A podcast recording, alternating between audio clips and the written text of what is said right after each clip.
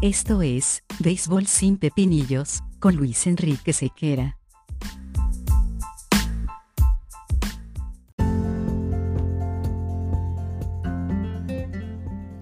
Béisbol sin Pepinillos es una presentación de Vatel. Despierta el sabor con Vatel.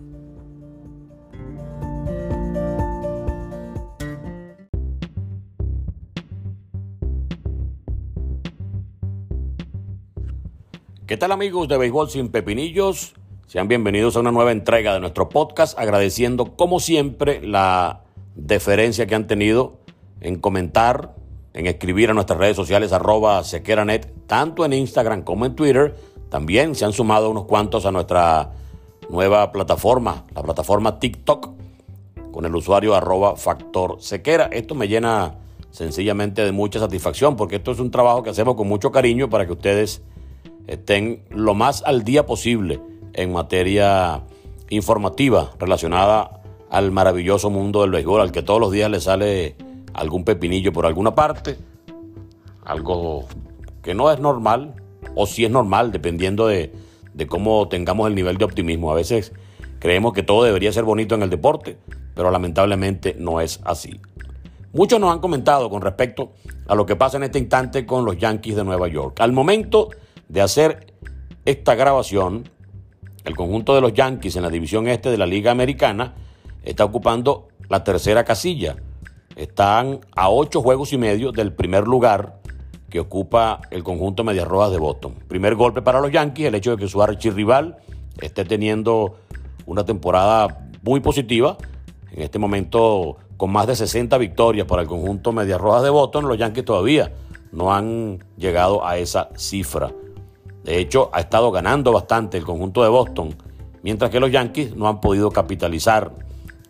Han perdido juegos de manera espectaculares. Han estado ganando en las postrimerías del encuentro, incluso en el octavo, noveno capítulo, y de alguna forma se las ingenian los equipos contrarios para venir de atrás, para echarle la broma a los Yankees y terminan sepultándolos allí en cuanto a las posibilidades de ganar. Si nos vamos a la lucha por el comodín, ahí está un poquito más cerca el conjunto de los Yankees y pareciera que esa será la, la, instancia más inmediata para que el conjunto pueda estar eh, accediendo a la postemporada. Los Yankees en este instante están a tres juegos de Atléticos de Oakland, que está junto a Tampa Bay en esa posibilidad de que si terminara la, la temporada en el día de hoy, ellos dos, Tampa Bay y Oakland, llevarían a cabo el juego de los comodines. De esa posibilidad, Seattle está a dos juegos y a tres se encuentran los Yankees de Nueva York. Ahora, ¿qué pasa con los Yankees? Los Yankees es un equipo malo. Yo no creo que el equipo de los Yankees de Nueva York sea un conjunto con tantas deficiencias como quizá lo hace ver la, eh, la marca que tiene el conjunto de los Yankees, lo que, lo que ha pasado con el conjunto de los Yankees en, en esta, en esta campaña. Lemegio es un hombre que batea, está promediando 264. Aaron Judge está promediando 283. Eh, tienen jugadores solventes como Giovanni Urshela bateando 273 allí en la temporada. Eh, sin embargo, si nos ponemos a revisar un poquito más eh, en profundidad, de los regulares, tenemos a Rodney Odor bateando 227, tenemos a Brett Garner que se las ingenia para estar en juego bateando 190. Y así sucesivamente las cosas. Giancarlo Stanton promediando 255. Y si bien es cierto, no es un equipo complicado desde el punto de vista de los nombres, una nómina bastante cara, pareciera que eh, yo comentaba en el juego que me tocó hacer en el día de hoy precisamente, y este es un podcast que tendrá la validez de la inmediatez, 14 eh, a 0 quedó ese marcador eh, a favor de Tampa Bay sobre Yankees de Nueva York. Y allí, por cierto, perdió Garrett Cole, a quien le hicieron total de 7 carreras. Hicieron 8, 7 de ellas limpias y puso su efectividad en 3.11. Fue castigado también eh, uno de los relevistas eh, del equipo Yankee de Nueva York, Albert Abreu, quien recibió también mucho castigo y seis carreras limpias le hicieron. Entonces después, cuando ya el juego estaba perdido, vino Sal Romano y el debutante Clay Holmes, que viene del conjunto de Piratas de Pittsburgh a tratar de ponerse a tono y de meterse en el esquema de juego de Yankees de Nueva York. Ellos hicieron una apuesta interesante, trajeron a Joey Gallo para jugar y para tratar de aprovecharse de alguna manera de las dimensiones del Yankee Stadium, de esos 314 pies que tiene el, la distancia del jardín derecho, y también sumaron más recientemente a Anthony Rizzo, léase, dos jugadores que pueden batear a la zurda, que tienen bastante fuerza y que deberían estar en acción por el conjunto Yankee de Nueva York, que tratará por todos los medios de salvar esta temporada. Joey Galo ha jugado mayormente en los últimos años en el jardín derecho. Esa es la posición de Aaron Judge.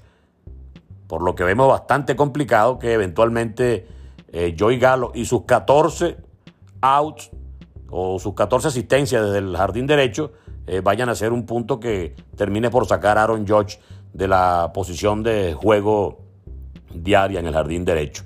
Brett Garner pudiera salir, como no, 196 de promedio para Brett Garner, ya un veterano que se ganó el cariño de la afición, pero que ya está desesperando un poco porque no hay forma de que batee, pudiera estar cediendo terreno de juego para que pudiera estar en acción Joy Galo.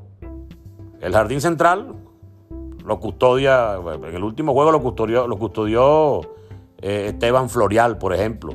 Entonces, pareciera que eh, alguien tendrá que moverse, probablemente sea el propio Joey Galo quien termine jugando en el jardín central, o muden a Gardner a jugar al jardín central y pasen a Joey Galo a jugar en la izquierda. No sabemos realmente cómo va a ser la, la, manera en la cual van a estar moviendo a, a Joey Galo dentro de la estructura de los Yankees de Nueva York, pero si hubo tanto rollo, si hubo tanta floritura para traerlo, no será para sentarlo.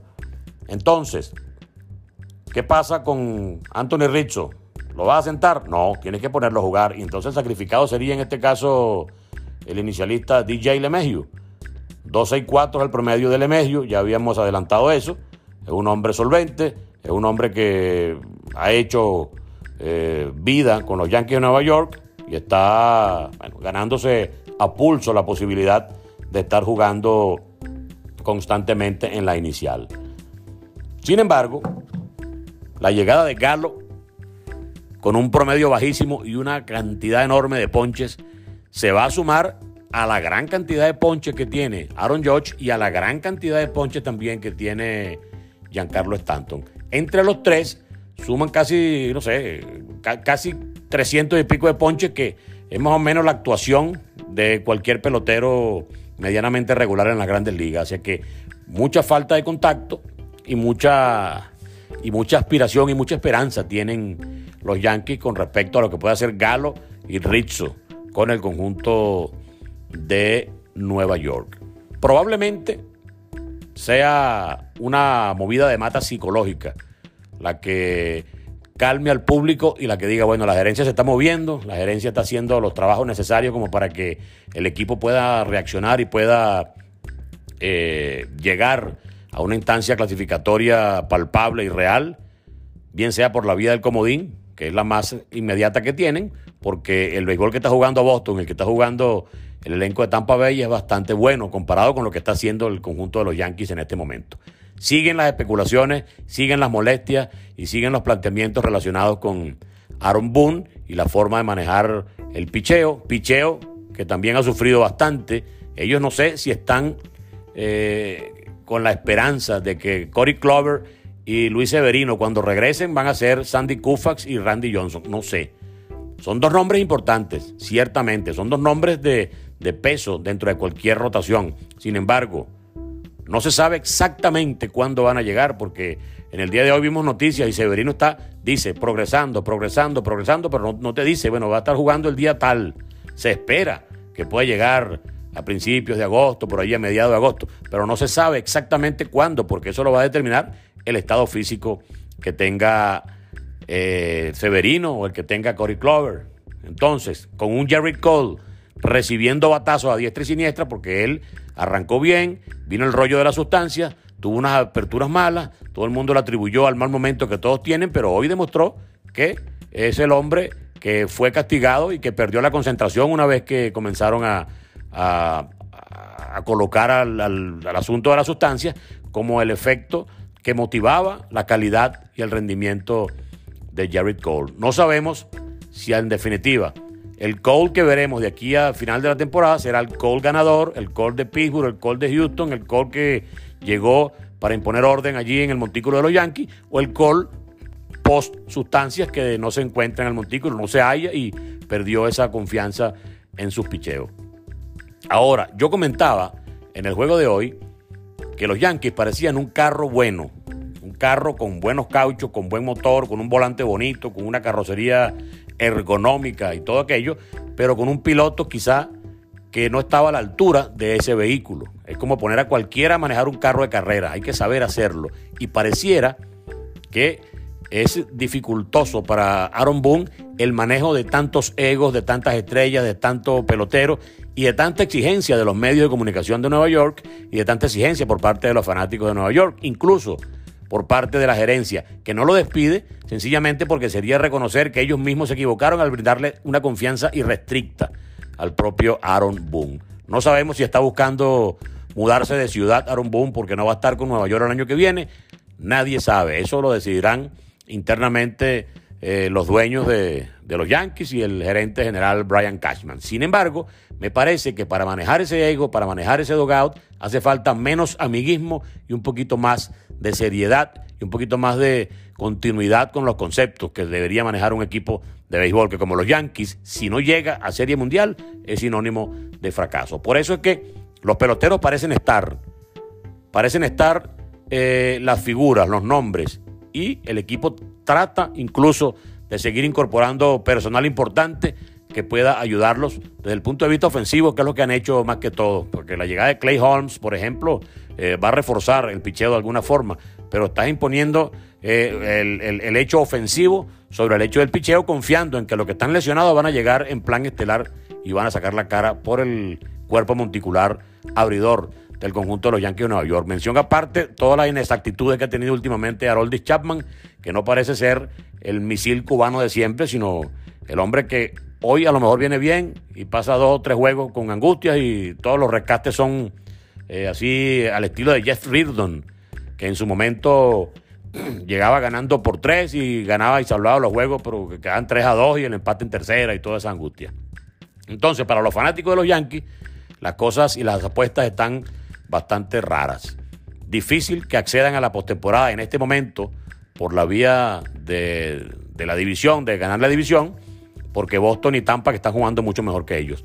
Y por la vía del comodín también tienen menos diferencia, pero también tienen que sortear otras organizaciones que están teniendo, como Seattle, por ejemplo, un buen momento desde el punto de vista peloteril. ¿Usted está de acuerdo con que los Yankees hicieron movimientos extraños? ¿Está de acuerdo con que el manager continúe? ¿Está de acuerdo y justifica la llegada de Joey Gallo y Anthony Rizzo por encima del tratar de reforzar el picheo? Bueno, escríbanos, arroba sequeranet, tanto en Instagram como en Twitter. Sencillamente, nos estaremos escuchando en una nueva entrega de Béisbol sin pepinillos. Chao.